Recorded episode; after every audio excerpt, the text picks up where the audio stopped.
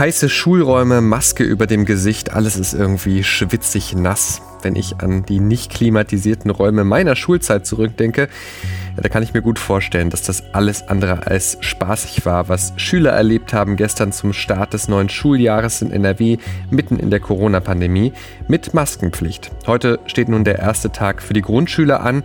Auch für sie gelten strenge Regeln. Wir blicken drauf, wie der erste Tag lief und wie die Einschulung heute läuft. Außerdem schauen wir uns an, wie eine Taxi-App neue Wege geht. Heute ist Donnerstag, der 13. August 2020. Ich bin Henning Bulka. Schönen guten Morgen. Der Rheinische Post Aufwacher. Der Nachrichtenpodcast am Morgen. Bevor wir auf die Themen heute Morgen schauen, der Blick aufs Wetter. Gestern Abend hat es in Bonn ordentlich gekracht und geregnet. Ein Unwetter mit Starkregen hat zahlreiche Bäume umstürzen lassen und Wasserschäden an Gebäuden verursacht. Keller wurden überflutet. Auch der Bahnverkehr war gestört, deshalb rund um Bonn. Der Deutsche Wetterdienst meldet, dass es auch heute Morgen und am Vormittag Schauer und Gewitter geben kann in NRW. Nach einer heiteren Phase am Mittag geht es dann am Nachmittag und Abend so weiter. Maximal 34 Grad bekommen wir dazu. Es wird also wieder heiß. Morgen Morgen am Freitag bleibt es unbeständig mit möglichen Schauern und Gewittern. Dazu bis 31 Grad. Am Samstag kühlt es sich nochmal etwas weiter ab. Bis 28 Grad dann nur maximal. Die Unwettergefahr, die bleibt aber. Corona und Schule, wie verträgt sich das? Gestern war der erste Schultag, heute werden die Erstklässler eingeschult und jetzt erleben Schüler, Lehrer und Eltern, wie ein Regelbetrieb in Corona-Zeiten aussieht. Der Knackpunkt ist weiterhin die Maskenpflicht. Kirsten Bialdiger ist Chefkorrespondentin Landespolitik bei der RP und berichtet besonders viel über Schule und Bildung. Sag mal, Kirsten, wie war der erste Schultag? Ja, äh, also der erste Schultag war ja auch äh, mit sehr viel Spannung äh, erwartet worden. Dieses Mal ist, ich denke, es ist nicht falsch zu sagen, es ist ein historischer Schultag gewesen, denn zum ersten Mal in ganz Nordrhein-Westfalen musste in den Schulen im Unterricht Masken getragen werden. Und ähm, ja, das ist, das verändert natürlich die Situation, die ganze Unterrichtssituation enorm. Also äh, und das war auch das, worüber sich die meisten, mit denen ich gesprochen habe, Lehrer, Eltern, Schüler, Schulleiter, das war das, wo sie sich am meisten mit beschäftigt haben und ähm, was auch Kritik natürlich hervorgerufen hat, unter anderem. Bleiben wir kurz bei der Maskenpflicht. Einige Eltern wollen sich damit nicht abfinden und klagen. Was steckt dahinter? Die Kläger, die werden argumentieren mit dem Eingriff in Persönlichkeitsrechte. Ähm, sie werden sagen, dass ähm, es wahrscheinlich gar nicht nachzuweisen ist, dass eine Maske wirksam Infektionen verhindert, aber eine Maske auf der anderen Seite eben bedeutender Eingriff ist in die persönliche Freiheit. Und da bleibt dann abzuwarten, wie das OVG entscheiden wird. Ähm, bisher hat ja in den meisten Fällen doch die Landesregierung dann recht bekommen. OVG, das ist das Oberverwaltungsgericht. Was sagen denn die Lehrer zur Maskenpflicht? Ja, die Lehrer finden das sehr schwierig. Also ich habe äh, mit einigen Lehrern, aber auch mit Vertretern von Lehrerverbänden gesprochen.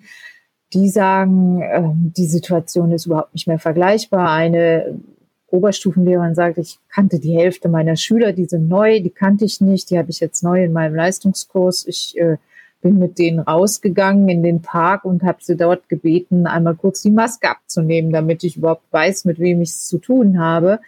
Ähm, und äh, umgekehrt sagten sie aber auch, dass wenn die Masken aufgesetzt werden, dass die Schüler unglaublich schwer zu verstehen sind. Und das glaube ich auch. Gerade jüngere Schüler reden ja oft sehr leise, nuscheln ein bisschen.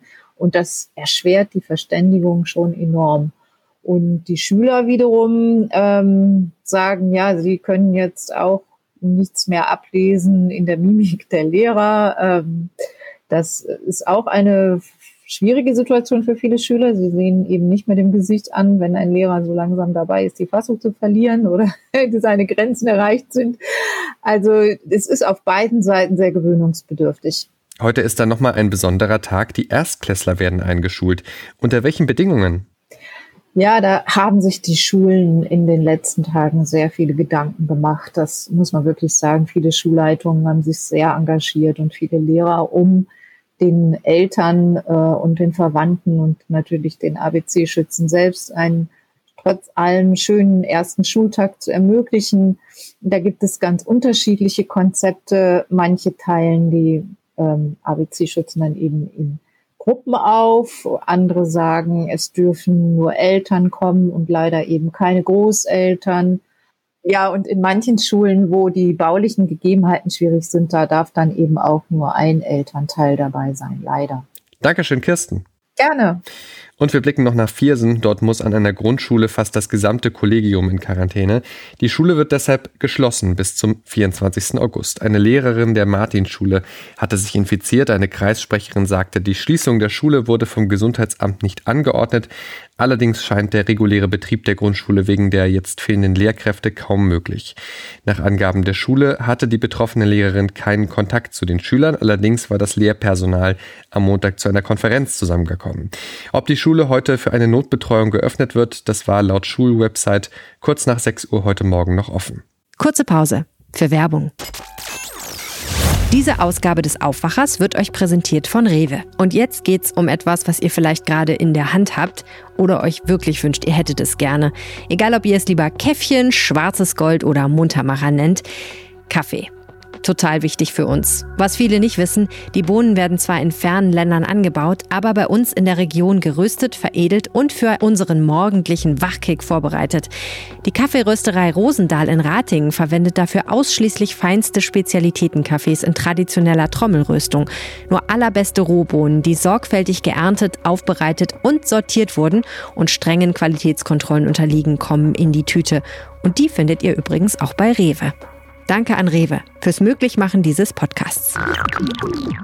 Schauen wir jetzt auf unsere Rhein-Stories, also die Tour von Marie Ludwig und Maren Könemann durch die Region auf unserem Instagram-Account Rheinische Post. Mit einem E-Bully sind sie unterwegs, auf der Suche nach spannenden Geschichten und nachhaltigen Projekten. Diese Woche sind sie in der Region Mettmann unterwegs. Gestern haben sie eine sehr bewegende Geschichte erzählt über eine Mutter, die vom Krebstod ihres Kindes berichtet. Heute ist dann Throwback Thursday und Sie blicken mit dem Chef unserer Ratinger Lokalredaktion zurück auf besonders spannende Geschichten der Vergangenheit. Seid gespannt. Dabei sein könnt ihr auf Instagram und mehr Eindrücke findet ihr auf rp-online.de slash Rheinstories. Unterstützt werden die Rheinstories übrigens unter anderem von unseren Partnern IKEA und Rewe. An dieser Stelle möchte ich Danke sagen an alle, die diesen Podcast unterstützen mit einem RP Plus Abo. Vielen Dank dafür. Wollt ihr auch mit dabei sein für nur ein paar weniger Euro im Monat? Das geht ganz einfach. rp-online.de slash Aufwacher-Angebot. MyTaxi, so hieß lange Zeit eine ziemlich beliebte Taxi-App in Deutschland, hieß dann später FreeNow. Jetzt lassen sich damit nicht nur Taxis buchen, sondern ähnlich wie beim Fahrdienst Uber auch Mietwagen mit Fahrer, die einen hinbringen, wo man halt hin will. Jetzt erweitert FreeNow das Angebot nochmal. Es gibt jetzt nämlich auch bald Carsharing. Finde ich super spannend. Ich habe nämlich kein eigenes Auto und äh, ja, deshalb bei allem, wo Carsharing draufsteht, da schaue ich immer genau drauf. Meine Kollegin Helene Pawlitzki hat mit Florian Rinke aus der Wirtschaftsredaktion der RP über das Thema gesprochen.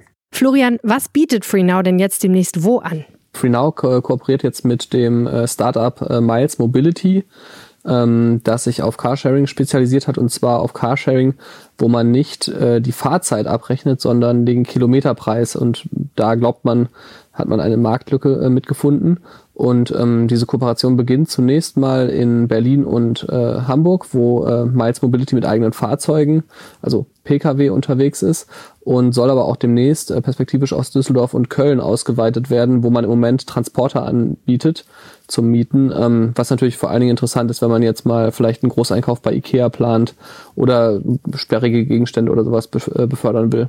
Ja, man kann sich ja vorstellen, in einer Innenstadt, wo es nicht selten zu Stau kommt, ist eine Kilometerabrechnung wahrscheinlich unterm Strich günstiger als eine Zeitabrechnung, ne? Absolut, genau. Das ist auch der Ansatz von Miles Mobility, dass sie halt sagen, unsere Fahrzeuge werden überwiegend im Innenstadtbereich genutzt und da ist eigentlich die Zeitpauschale für den Kunden die schlechtere Wahl. Ich fand das ein bisschen eine verwirrende Nachricht mit FreeNow, weil FreeNow gehört ja Daimler und BMW und die haben ja schon eine Carsharing-Plattform, die heißt ShareNow. Es wird also immer verwickelter. Warum macht FreeNow denn jetzt also praktisch einem Schwesterunternehmen Konkurrenz mit so einem Angebot? Genau, das habe ich mich tatsächlich auch gefragt, weil es ist ja wirklich an sich äh, ein No-Brainer, dass man dann äh, innerhalb des Unternehmens oder innerhalb der Unternehmensgruppe dann irgendwie erstmal die Kooperationsmöglichkeiten sucht. Ähm, ShareNow ist ja dieser ähm, dieser Zusammenschluss aus äh, der Daimler-Tochter Car2Go und eben der BMW-Tochter ähm, Schernau. Und ähm, ich nehme mal an, dass sie einfach länger gebraucht haben, um diesen ganzen Zusammenschluss abzuwickeln. Ich habe natürlich auch bei FreeNow nachgefragt und da sagte man mir, dass man natürlich auf jeden Fall perspektivisch auch die Möglichkeit äh, nutzen möchte, mit, mit ShareNow dann am Ende äh, auf der eigenen Plattform äh, zu arbeiten. Okay, aber so richtig durchdacht klingt das irgendwie noch nicht. Welche Strategie steckt denn jetzt hinter dieser Erweiterung von FreeNow? Naja, ich glaube, am Ende geht es vor allen Dingen um Geschwindigkeit. Ne? Also du musst ja mal sehen, in der äh, Krise jetzt mit Corona, die Umsätze von den ganzen Mobilitätsplattformen, also sei es jetzt Uber oder FreeNow, sind massiv eingebrochen. Und ähm, gleichzeitig müssen sie natürlich überlegen, okay, wie komme ich jetzt da erstens wieder raus? Und zweitens, wie biete ich eigentlich einen Service an, der so ist, dass der Kunde am Ende sagt, ich verzichte auf das eigene Auto. Und da macht es natürlich Sinn, so viele Anbieter wie möglich auf die Plattform zu holen. Und da ist es dann am Ende auch egal, ob das jetzt quasi jemand aus dem eigenen Konzernumfeld ist äh, oder nicht. Ähm, und insofern wird das, glaube ich, nicht die letzte Kooperation sein. Also FreeNow äh, hat jetzt ja auch schon mit Voy zum Beispiel einen ähm, Elektroscooter äh, oder Elektroroller-Anbieter auf die Plattform geholt. Und das wird es immer weitergeben. Ähm, insofern geht es vor allen Dingen um Geschwindigkeit, äh, um sich auch vor Konkurrenten wie jetzt äh, Uber zum Beispiel einen Vorsprung zu verschaffen. Herzlichen Dank, Florian Rinke. Ja, gerne. Jetzt der Blick nach Düsseldorf mit allem, was dort los ist und dafür übernimmt Charlotte Großer aus den Antenne Düsseldorf Nachrichten. Guten Morgen. Guten Morgen, Henning. Viele Düsseldorfer, die gerne shoppen, werden sich freuen. Heute öffnet das erste Geschäft im Köbogen 2 und zwar die Kaufhauskette TK Maxx. Dann gibt es gleich zwei Urteile, die gestern hier in Düsseldorf ausgesprochen wurden. Zum einen geht es um einen Ehestreit, der für einen Mann tödlich geendet war, und zum anderen um einen Autounfall, bei dem ein kleines Mädchen gestorben war. Und hier in Düsseldorf sind Menschen aus der Eventbranche gestern auf die Straße gegangen. Ab heute können wir im Köbogen 2 einkaufen gehen. Als erstes eröffnet heute TK Maxx um 9.30 Uhr. Am 27. August eröffnet dann auch H&M. Auch auf der Shadowstraße vor dem Köbogen 2 kommen die Bauarbeiten in die finale Phase. Dort wird jetzt der Bodenbelag aufgebracht und Bänke aufgestellt. Im November soll der Abschnitt fertiggestellt sein. Auch auf dem Gustav-Gründgens-Platz werden jetzt die letzten Bodenschichten aufgetragen. Wie es mit den Bauarbeiten Richtung Wehrhahn aussieht, wollten wir von Planungsdezernentin Cornelia Zuschke wissen. Es wird dann im nächsten Jahr auf jeden Fall weitergehen in Richtung Karstadt Kaufhof, dann in Richtung Wehrhahn. Die werden dann aber auf jeden Fall noch bis nächstes Jahr im Bau als Baustelle sein. Da muss man sich noch ein bisschen gedulden. Wir versuchen aber immer, das so zu regeln, dass die Geschäfte auf beiden Seiten gut überleben können. Durch die Umgestaltung soll das Areal um die Shadowstraße wieder aufgewertet werden und mehr Besucher anziehen. Bilder und ein Video mit Hintergrundinfos gibt es auf unserer Homepage antennedüsseldorf.de. Zwei Jahre und neun Monate Haft. Mit diesem Urteil ist am Landgericht der Prozess um einen tödlichen Ehestreit zu Ende gegangen. Eine Frau hatte ihren Mann im Dezember letzten Jahres nach einem Streit in der gemeinsamen Wohnung auf der Scheurenstraße erstochen. Weitere Infos dazu kommen von Antenne Düsseldorf Reporter Mark Pesch. Die Anklage lautete ursprünglich auf Mord, doch der war der Frau im Prozess nicht nachzuweisen. Sie hatte angegeben, das Ehepaar hätte sich häufiger gestritten, so auch am Tatabend. Das Opfer sei betrunken gewesen. Auch bei ihr hatten die Ermittler später 1,0 Promille Alkohol im Blut festgestellt. Der Mann habe seine Frau zum Sex zwingen wollen. Daraufhin war sie mit einem Küchenmesser auf ihn losgegangen. Danach hatte sie den Rettungsdienst gerufen. Der konnte ihr jedoch nicht mehr helfen. Im Prozess um einen tödlichen Fahrradunfall gibt es für die Angeklagte jetzt folgendes Urteil: neun Monate Bewährungsstrafe. Vor drei Jahren war eine Grundschülerin in Wittler auf dem Weg zur Schule überfahren und getötet worden. Am Steuer saß eine Lehrerin ihrer Schule. Der Richter am Amtsgericht sprach sie wegen fahrlässiger Tötung schuldig. Das Urteil ist aber noch nicht rechtskräftig. Die seit dem Unfall dienstunfähige Lehrerin muss zudem 3600 Euro zahlen. Rund 250 Demonstranten aus der Veranstaltungsbranche sind gestern in Düsseldorf auf die Straße gegangen, weil sie dringend mehr Hilfen vom Land benötigen. Organisator Christoph Kolbo ist Bühnenmeister. Er sagt, sein Kalender sei bis Dezember mit Buchungen voll gewesen. Im März seien dann alle Aufträge gelöscht worden. Seit fünf Monaten habe er keinen Cent mehr verdient. Ich bin mittlerweile Hartz IV und äh, weiß nicht, wie viele Wochen ich noch durchhalten kann, weil die Hartz IV-Sätze sind so gering, dass man so noch nicht mal seine Fixkosten davon bezahlen kann. Das heißt, die ganzen Leute, die hier jetzt mittlerweile auf die Straße gehen, die zehren gerade ihre Rücklagen auf, lösen Bausparverträge, lösen ihre Altersvorsorge auf, um über die Zeit zu kommen. Und das kann es ja nicht sein. Das Bündnis Hashtag Alarmstufe Rot will nun wöchentlich demonstrieren, um Veranstalter vor der Pleite zu bewahren. Im September soll es eine Großdemo in Berlin geben. Das war's soweit erstmal von meiner Seite aus. Zum Nachlesen stehen alle Meldungen auf unserer Homepage antennedüsseldorf.de und zu hören gibt es die Lokalnachrichten immer um halb bei uns im Radio. Dankeschön, Charlotte Großer. Schauen wir jetzt noch auf die Themen und Termine, die heute Morgen wichtig sind oder die noch wichtig werden. Da steht Bayerns Ministerpräsident Markus Söder im Feuer. Eigentlich hatte er sich ja als zupackender Corona-Krisenmanager profiliert die letzten Monate, doch jetzt bringt ihn und seine Regierung eine handfeste Testpanne in Bedrängnis. Rund 900 Menschen sind Corona infiziert, haben sich extra bei der Einreise nach Bayern testen lassen aber wissen nichts von ihrer Erkrankung. Bei der Übermittlung der Testergebnisse, da hängen die Zuständigen massiv hinterher.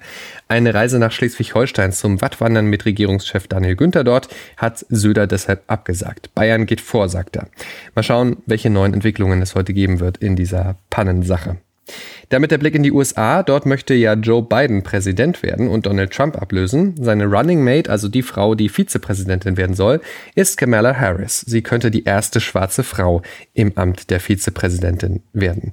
Jetzt hatten die beiden ihren ersten gemeinsamen Auftritt. Hören wir mal rein. On January 20th, am 20. Januar 2021 werden wir alle erleben, wie Senatorin Harris den Amtszeit ablegt, um als erste Frau das zweithöchste Amt in Amerika zu bekleiden. Und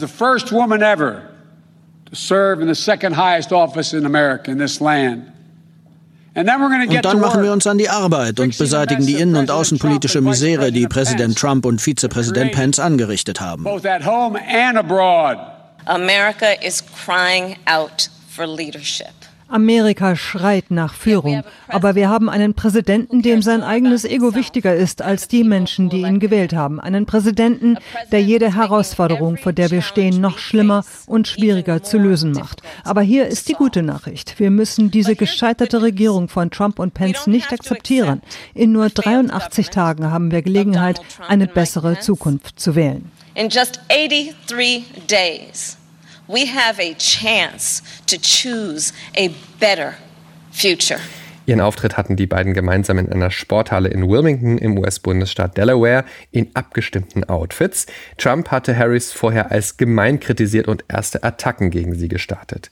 Die 55-Jährige wird für Biden viele Reisen jetzt im Wahlkampf übernehmen wegen der Corona-Pandemie. Biden ist 77 und gehört damit zur Risikogruppe. Zurück nach Deutschland. Die Lage an den Schulen in der Pandemie ist heute Thema eines Treffens zwischen Bundeskanzlerin Angela Merkel, SPD-Chefin Saskia Esken, Bildungsministerin Anja Kalitschek und mehreren Kultusministern aus den Ländern. Bei dem informellen Gespräch im Kanzleramt, da soll es um einen Austausch zu den Herausforderungen gehen, vor denen die Schulen in Zeiten der Corona-Pandemie stehen. Gesprächsthema sollen auch digitale Bildungsangebote sein. Heute vor 59 Jahren, da begann die DDR in Berlin mit dem Bau der Mauer. Mit einem zentralen Gedenken wird dort heute daran erinnert und an die Opfer der deutschen Teilung. In der Mauergedenkstätte an der Bernauer Straße werden Kulturstaatsministerin Monika Grütters und Berlins regierender Bürgermeister Michael Müller erwartet. Wegen der Pandemie dürfen laut Mauerstiftung in diesem Jahr nur 20 Gäste kommen. Das war der Rheinische Postaufwacher vom 13. August 2020. Heute Nachmittag gibt es dann unser Update zur Nachrichtenlage hier im Podcast Feed des Aufwacher.